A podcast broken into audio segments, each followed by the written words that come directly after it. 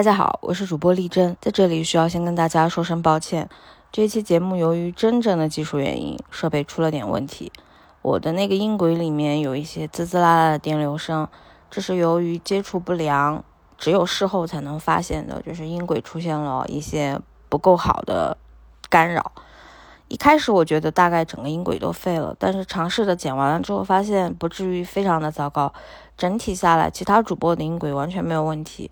我的那一轨也没有非常的可怕，请大家见谅啊。新开了个系列，主要会聊一些评分和口碑都不咋样，或者是有一些争议的所谓的扑街电影和内容。呃，本期就是这个系列的第一期。这个系列呢，我们叫它《菜式原罪》。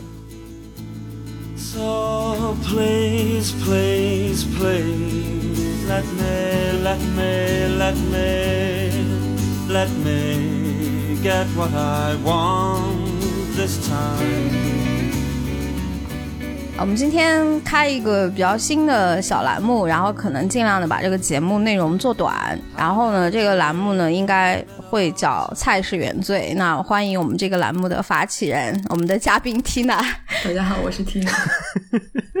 我们今天还有一位嘉宾呢，就是我们之前。盘点鉴饼会的另一位影评人孟获老师啊，大家好，我是孟获。先说一下，就是我们上次聊于适那一期你没有来，觉得挺可惜的，因为觉得少了一个男生的视角，就还是有点缺。那时候，那时候我在清远啊，我在那个清远闭关，嗯，也也不太巧吧？对对，当时。哎，是是人决定的啊！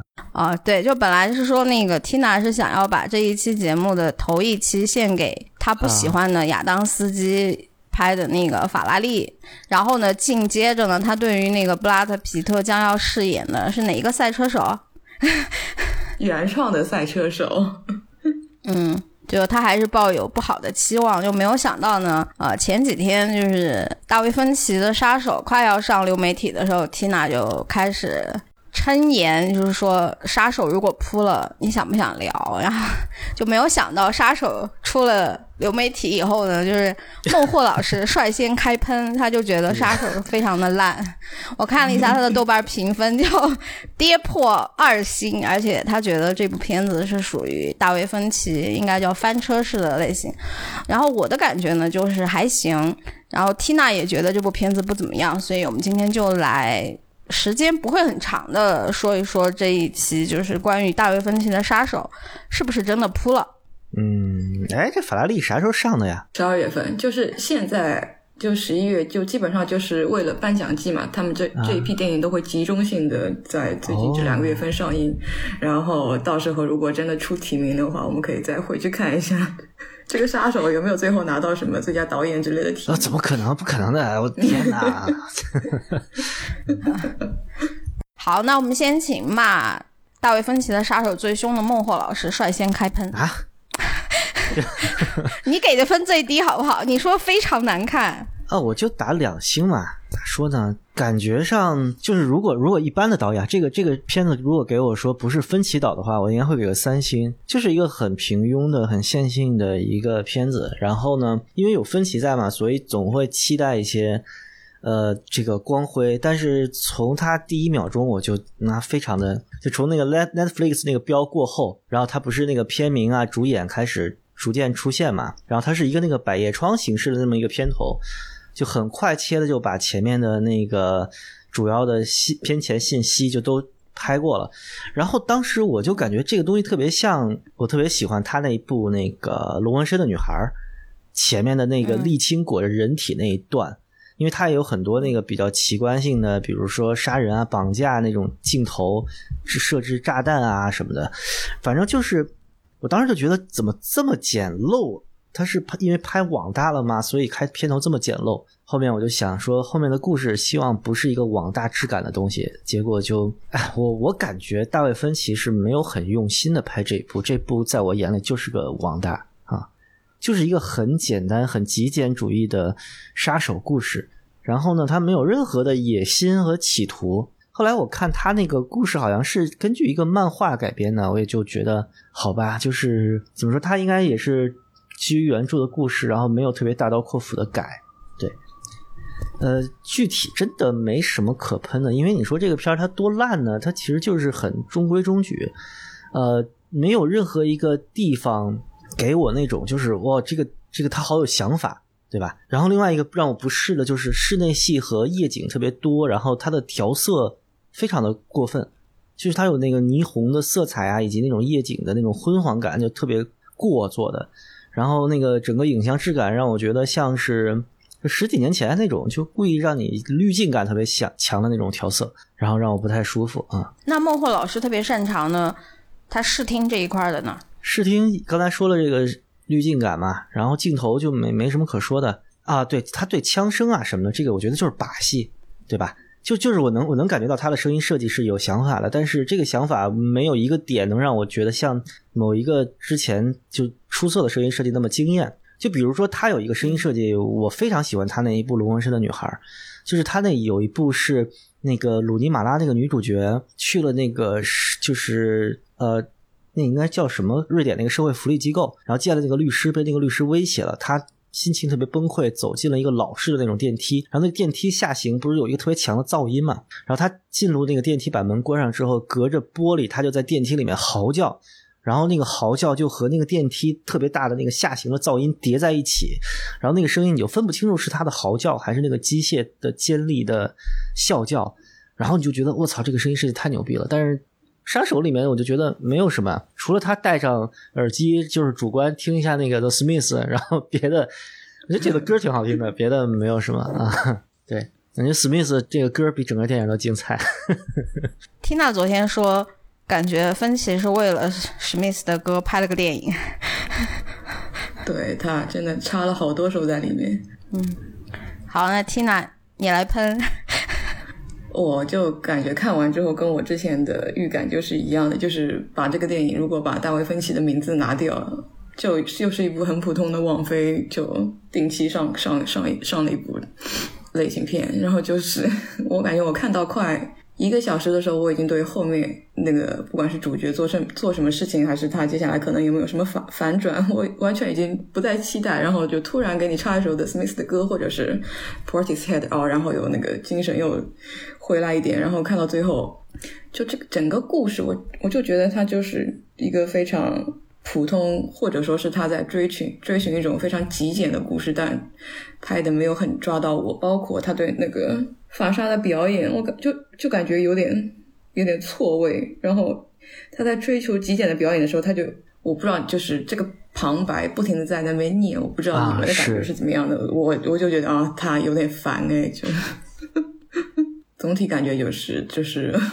比较失望吧。我的感觉就是懒，他特别懒，就是他所有的戏都直接跟你说出来了 啊！你你说你说，我我我这次可能就是你们的反面，我觉得大家对这部片子的观感不够好的原因是大家对分歧的期待太高了。那不能不行嘛？就这么几个大师，就不是大师了，就是 行行行，就这么几个活好的了，咱咱还不能期待一下啊？我我我我我有一点不是非常同意孟获老师的，就是我觉得他这部片子对于分歧个人来说，他是有企图的。我很喜欢芬奇之前就是指导过作为传出来的一部美剧，就是那个《心灵猎人》（Man Hunter） 嘛，那部片子如果。你是他那部片子的粉丝，就是那部美剧嘛，有一共只有两季，据说因为钱实在找不到了，就不会再有后面了。因为那部剧其实也是网飞投的钱，但是由于这部剧的反响不像其他的那种美剧，就是反响非常的好，所以应该没有再后续的这个剧集了。但是那部剧集的拍摄，我是那部剧的粉丝，我觉得那部剧和杀手。作为芬奇自己来说，他是有企图的。我觉得他是想要，就是练练手，然后他还是在想要攒着拍一个类似于可能有点像之前他拍过的像《七宗罪》和《十二宫》那种，他应该会想挑一个他非常感兴趣的那种杀手要拍一个。所以这部片子里面他有一些地方，我觉得他是为了之后他还要再拍什么电影练手。这只是我一个粉丝的揣测啊，就是。这部片子前二十分钟，Tina 昨天跟我说，她说她觉得前二十分钟还是用心了的。我觉得她非常想要拍一个杀手，就是在执行任务时候的自己和自己相处的那种时间，就是他想要拍出一个杀手执行任务的那种感受。整个故事讲一个杀手执行任务出了差错，但是他还是可以非常坚决的完成了他想要做的一切。这个事情上来说，我觉得他这个整个剧情是是说得通的，而且我也觉得可以接受。但是他想要拍的那一些，你会觉得沉闷的地方。我觉得可能就是你看完，你说他拍了一个叫什么反反类型片，可能会让人觉得没有那么的精彩。但是作为《心灵猎人》的粉丝，我觉得芬奇他应该是想要突破之前拍过的《七宗罪》和《十二宫》之类，他想要挖掘一个，我觉得他可能非常感兴趣的是类似于像《绿河杀手》这种，就是在美国连环杀手档案中非常有名，但是没有人实际的。去玩就去还原一个杀手的动机和作案的过程，因为我觉得他在拍那个《Man Hunter》的时候，他对于就是那种连变变态连环杀手的那种内心，以及一个作案以及作案的过程这方面，他是想要有比较深度的挖掘，就是挖拍出一些其他导演不会去拍的那种东西。所以，《杀手》这部片子，我觉得对于芬奇自己来说，他是就有点想，哎，我我练一个，就是。和我以前不太一样的地方，争取下一部拍的时候，我能不能搞一点不一样了？因为大家对他的期待就是他在他稳定的地方已经太顺滑了，他可能自己也知道。那你不就是期望他拍一个就是那个凯文史派西视角的七宗罪啊，或者是那个就是 Zodiac 那个十二宫杀手视角的那个十二宫？就是哎，对，我觉得你提醒了我，就是他之前拍的其实是从破案的那个角度。对吧？就是警方的角度去拍一个凶案的那个过程，但是从他那个心灵猎人拼命的去挖掘连环杀手的形成因和那个动机以及作案的过程上来说，我觉得他是有可能想要通过就是凶手的这个角度去去拍的，所以我觉得杀手应该像他那个练习作。但我我觉得没有那么的难看，但是我说实话，这个这个片儿的分不够高，而且好像之前去了威尼斯，反响也不是特别好。就是，嗯，作为上流媒体的这个片子来说，作为流媒体观众，你在流媒体上看，你绝对是没有在影院看的更能够抓住你的，因为它确实没有那种非常明显的高潮。但是，我觉得它有些地方还是挺不错的吧。我觉得至少就是，我觉得法沙的这个角色。如果你是换另外一个类似于像高斯林之类的，我觉得反而没有法沙的表现好。我觉得法沙演这个杀手还是演的挺不错的。咋说呢？他第一场戏我觉得其实挺棒的，就那个狙击戏嘛。他在那个 WeWork 里边，然后我印象很深，他第一句台词就就就刚看那个片头，我觉得特别糙嘛。他第一句台词就把我弄醒了。他说的是没有想到，就是如果你什么都不做的话，doing nothing，对，无所事事会让身体特别疲累。然后当时就觉得，嗯，我说这个，哎，这个角度很新奇啊，就是他演一个杀手，然后在那个地方蹲点嘛。但是第一场那个狙击戏。撑的特别长，吊足你胃口之后，后面其实是一个呃，就潜入完成任务，然后也没就他没有一个节奏上的变化。经典的杀手电影太多了，对吧？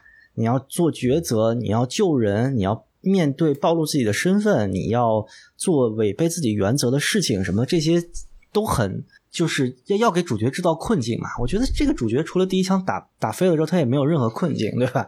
然后呢，如果你说这个狙击手的戏呢，那历史经典这拍狙击手的太多了，对吧？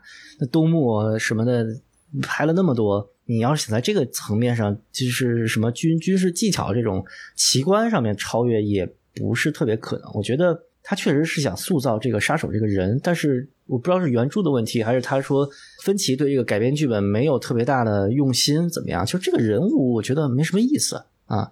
他甚至不如那个 John Wick 极速追杀那个，我觉得就为了狗然后杀遍全世界那个东西，起码有个热血，或者是怎么说呢？就那种复仇的爽感在嘛。这一部我都这这个我都 get 不到，它特别的淡这一部电影。然后淡完了呢，他又没给你什么让你悠长回味的东西，我就稍微有一点失望啊。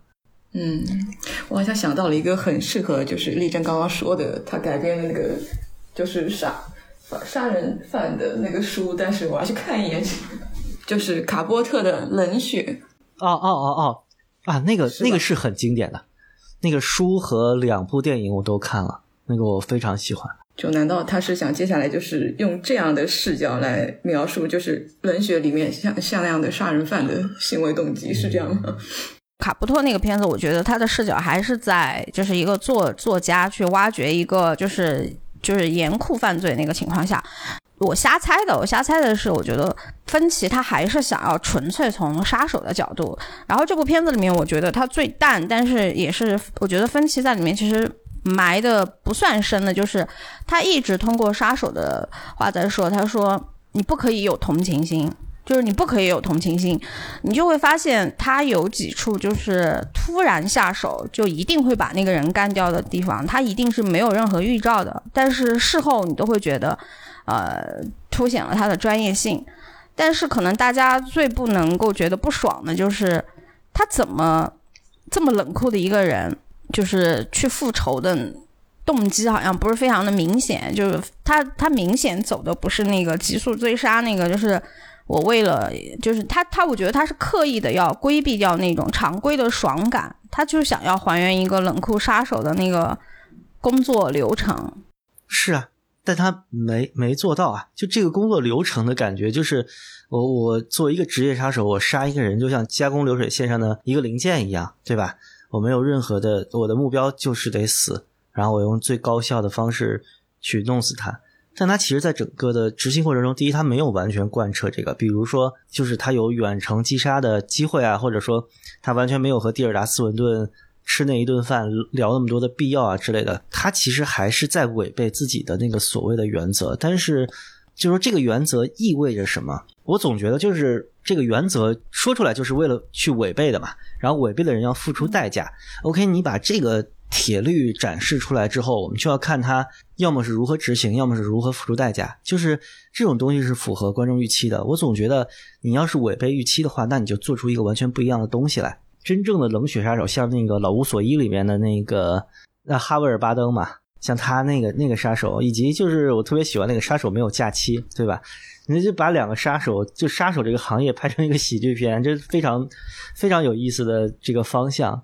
就是这些东西都其实是在那个世界和那个语境里面给你展示一些不一样的东西，但我是觉得就分歧这一步呢，就这个杀手本身他是一个就符号一样的人，他没有什么人的那个展示，他可能唯一的展示就是他老婆被袭击之后他着急了一下啊，然后就是他没有什么弱点，然后一路上面就按照自己的 plan 一步一步的过去，然后不断的重复自己，他像是一个。就是非常的极简，然后非常的就是按照节拍一步一步的过去，非常的反高潮。但是你反高潮的目的，就是你反类型的目的是要告诉你这个类型的局限内核里面有虚伪和呃不合逻辑的地方。这个是反类型片有意思的地方。就比如杀手没有假期嘛，就是三个杀手都觉得自己他妈具有原则，然后这三个原则制造了一个特别荒谬的死局，就是必须得把那个呃男主杀死。就是这个这个东西，让你让你把它一个归谬法，让这是反类型片的魅力。但是你说你你反类型，最后你有没有体现出反类型的魅力？那你在干嘛？对吧？所以我说它是个反反类型片，就是最后还是一个杀手的。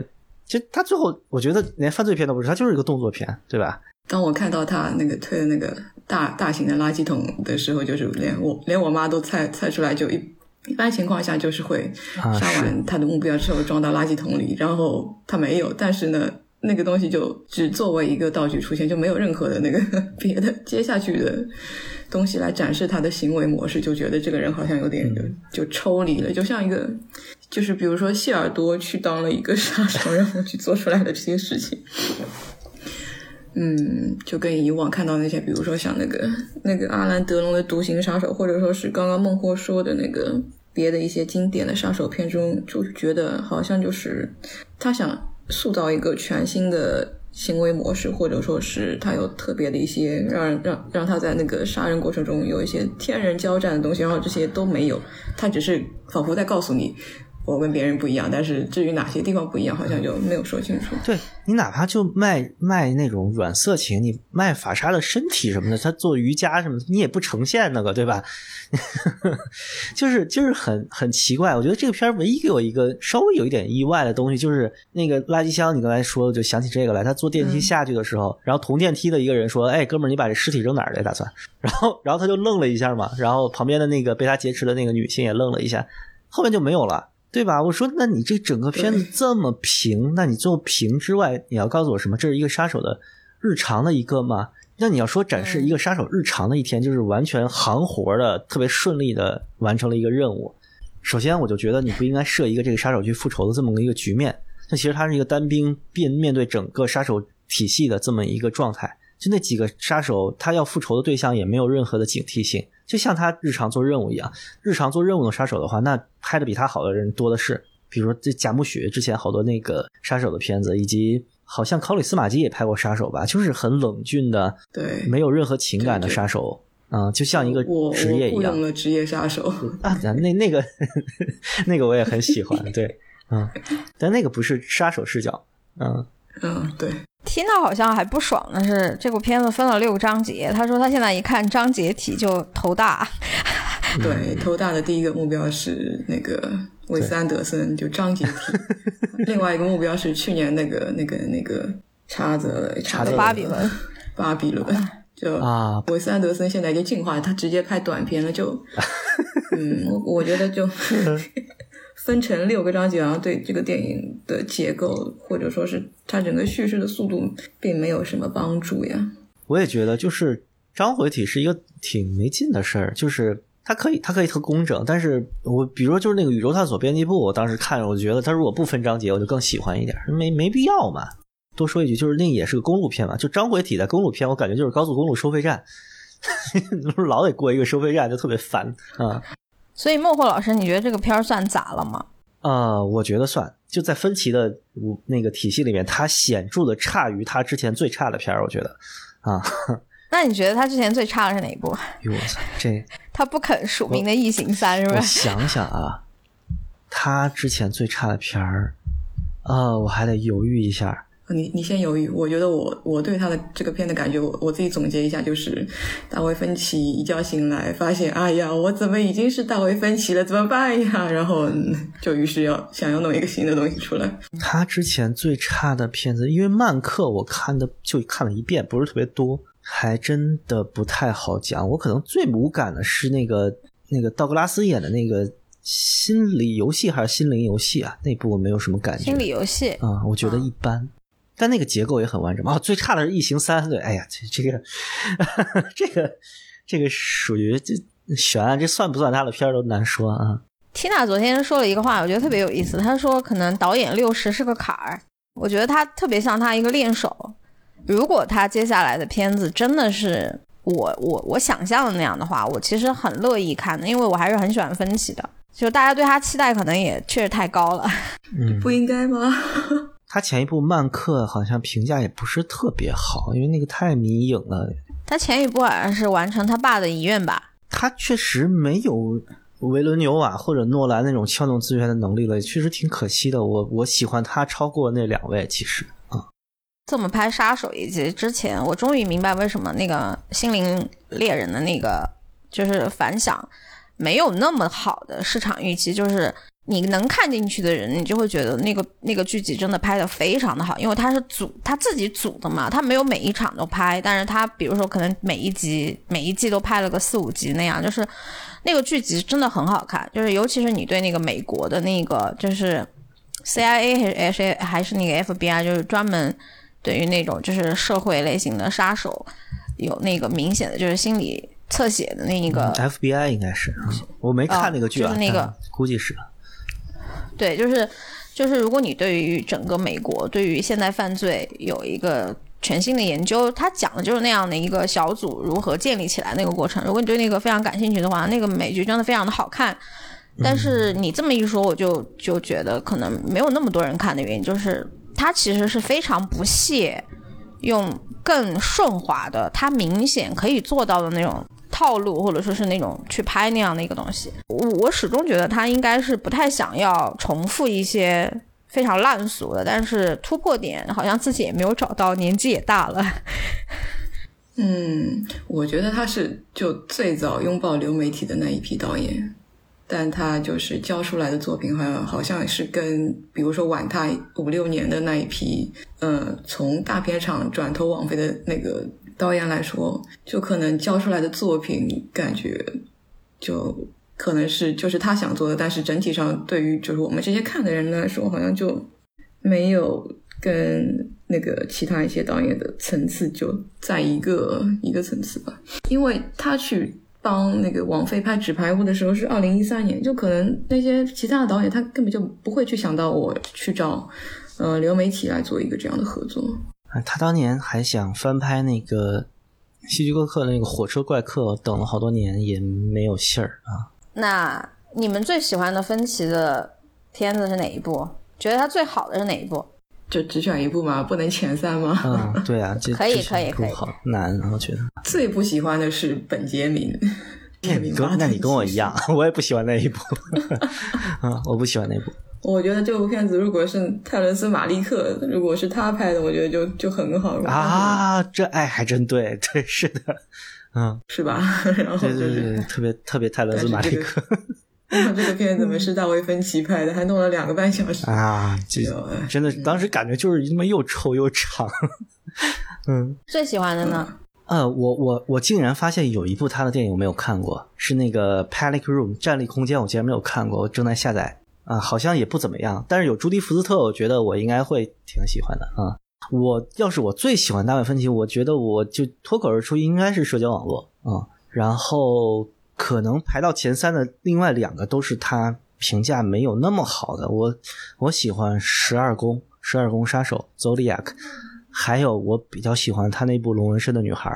龙纹身的女孩是因为我先看了瑞典版，然后我又看了小说，后来就再看他那一版本，就我就感觉到了一些就挺不一样的气质。就第一，它非常分歧，然后。第二就是整个那种冷峻且快节奏的东西，它其实规避了一些怎么说多愁善感的，对于一些那种家族情仇啊，以及一些解谜的那种，就他把那个整个的案件用个人非常强烈的个人风格给解构了，然后变成了一个他自己的故事。然后第三是从那一部开始，我开始喜欢鲁尼马拉的，对啊，这两部就很喜欢。第一还是社交网络吧，社交网络是我觉得现代社会预言吧，就是啊能到这个级别。我觉得芬奇最好的电影可能也是社交网络，绝对是一零世代、二十一世纪非常好的片子了吧？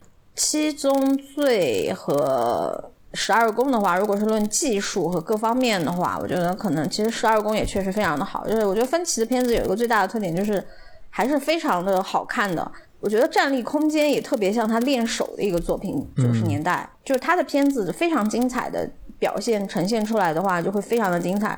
然后可能有那么一两部也，我觉得像那个什么心理游戏和占领空间，也像是他自我探索的那个，就是一个练手的作品。我觉得如果让我学的话，我觉得杀手可能也和占领空间啊，就和心理游戏那个有点像，就是他可能想要探索一点什么东西，然后再再拍一个什么样的东西。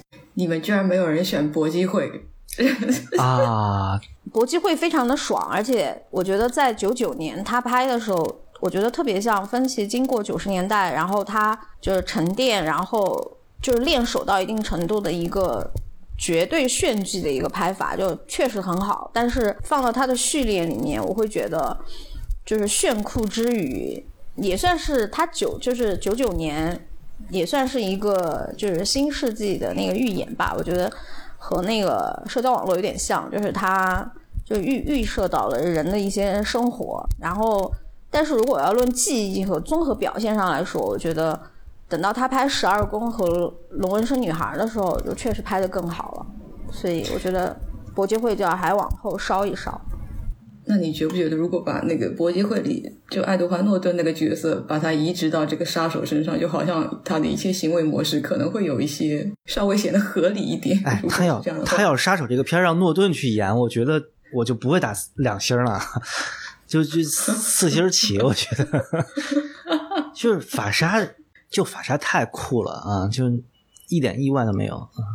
我觉得芬奇他就是想要摒弃之前大家对于那种期待和爽点已经非常顺滑的东西，他故意的。而且法沙的身手，我觉得很符合这个角色，因为我确实想不到第二个人可以像他这种单兵作战。你能想象诺顿单兵作战有他这样的身手吗？我不能想象。那才好玩啊！那就是弱鸡，做不到呀。不是你中年弱鸡男，你你被打的这么一脸血，然后跪地求饶之后反杀，这不他妈比你你跟那儿两个人，这你你打你也没有遮恩位打的好看，我为啥看你，对不对？他走的写实派嘛，你看所有的，你看就是富豪，你住再好的公寓，我也可以破解。就是他明显告诉你，现代生活没有你想象中的那种铜墙铁壁。我一定可以找到你，把你干掉。对他其实有一点我很掰的，就是他说什么全都是摄像头，所以躲避起来要怎么怎么样。我其实特别想看他怎么去破解这种天网时代的这种杀手，在这个怎么在这个缝隙里面去执行任务。但他其实，我操，他从早尾就拷贝了一张那个那个门禁卡。社交网络到底是不是第一？我我现在的感觉就是，我不知道我对这个片的喜欢到底是因为分歧，还是因为艾伦索金。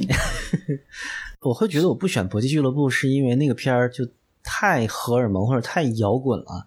就它是一个特别那种，就是年轻人看他会特别爽，就是那种像毒品一样的电影。他这部用这么多那个史密斯家族，我也觉得有点儿，就有点单调吧。啊，我上一次在电影里听到那个 The Smiths 的歌，还是那个《和沙漠的五百天》。我觉得 Tina 说的可能第一，导演六十是个坎儿，真的非常的精妙。第二就是，我觉得，我觉我甚至我甚至会我甚至会觉得是用史密斯和那个 Portishead，对，那那个就特别像。这一波经历过真正摇滚时代的导演，他渐渐的这一波人这么拍完以后，以后没有人都会这么用了。以后的年轻导演可能全是用说唱，就像那个魏书君《永安镇故事集》也要来一个说唱一样。就是这一波这种类型的导演，可能他渐渐的就无论是手艺还是精力还是能力，就是就有一种就是时代的回光回光返照。想过还有一个原因是他自己，就是他自己是不做编剧的，是不是会对他自己的这些创作上有有一些影响？你们知不知道？据说《杀手》的就是漫改的那个剧作的这个编剧是和他合作《七宗罪》的那个编剧，好像哇啊，那这位老的更更明显一点。然后关于导演六十是个坎儿，昨天。Tina 说的有个非常的可爱，她说：“那还有谁经过六十之后也是磕磕绊绊？”我说：“李安。” 嗯，我觉得就是以前就是六十之前曾经起飞过或者非常顺滑的，我觉得就让我现在想，比如说那个吕克贝松，或者说是那个 Danny Boyle，就是这些。然后除去那些商只弄商业片，我就觉得这几个人好像就是曾经飞起来过，然后现在飞不起来了。李安是真的，李安比较像他。就如果如果他要按照杀手这个级别继续拍类似的水平的东西堕落下去，我觉得跟李安可能差不多。嗯，双双子杀手。哦，我操，那个那个那个真的，哎，无语凝噎，看的时候。这个片非常走低的一个原因，就是我觉得新一代的观众起来了之后，像芬奇这种，哪怕你有过非常明显光环的导演，在。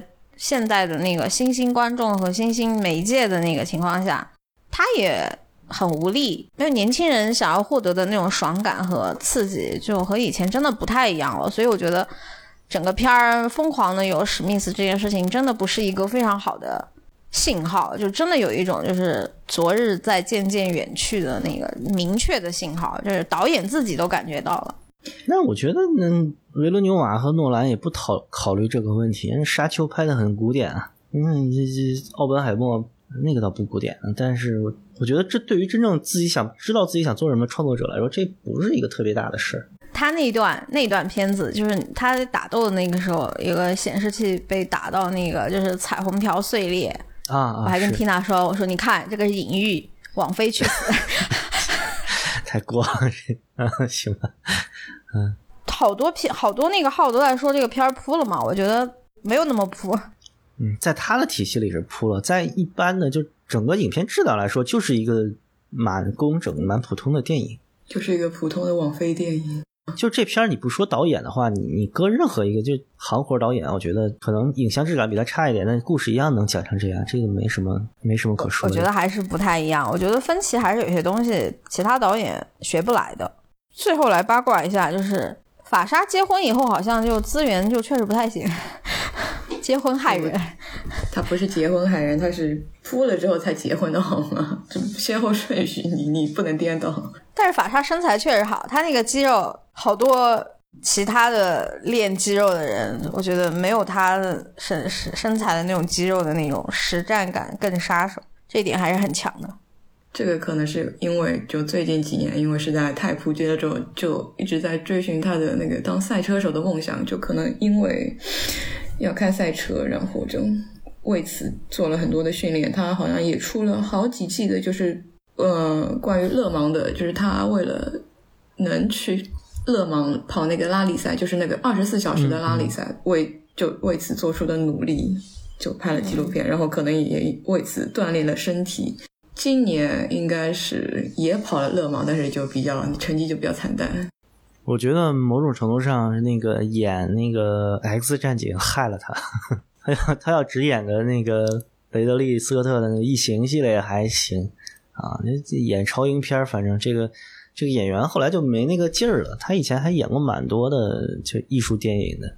那我们来预告一下，接下来有可能会扑的，会不会包括斯科特的拿破仑？嗯啊，不看好。我觉得雷德利·斯科特怎么扑也不会太扑的啊。如果要按照我们以后要聊就聊扑片类的话，就是按照那个缇娜的预测，他会觉得拿破仑应该会扑。还没上映，已经分别。弄出来了公映版和导演剪辑版，然后我一看导演剪辑版有两百四十分钟，就觉得 还有一个片子，也有一些人会觉得他可能口碑会扑的，应该就是索菲亚科波拉的普瑞希拉，但是其实我还挺期待的哦。还有一部片子有可能也会扑啊，《花月杀手》。我觉得就是斯科特、雷德利·斯科特和马马丁·斯科塞斯这种，就是很难再要求他再做出什么新的突破了呀什么的，他就。呃，就像那个谁斯皮尔伯格一样，你指望他还能有什么新东西吗？不可能了。可能觉得我们对芬奇的期待就是他未来能达达到马丁斯科塞斯，但是但是在马丁斯科塞斯在他这个年龄能拿出来的，不光说 top three，可能 top ten 都有了。然后他他不知道在干嘛。当导演也是一个漫长的长跑嘛，就可能到了从艺。的第三个十年，发现好像有点力不从心，还是怎么样，还是在休整，就不知道接下来芬奇会怎么样。我还是期望他拍出他想要拍的，或者说是我假设的，就是他拍一个非常厉害的杀手类的电影吧，或者就是那种罪案型的电影。我觉得在这一块上还是非常翘楚的。他始终对美国当代。很多就是那种罪案类的东西，我觉得他真的是很感兴趣的。我觉得就十二宫就非常的典型，真实历史中挖一个真实的故事出来，然后拍一下。我我甚至就觉得他是不是想拍绿河杀手？不了解这是个啥故事啊？就是。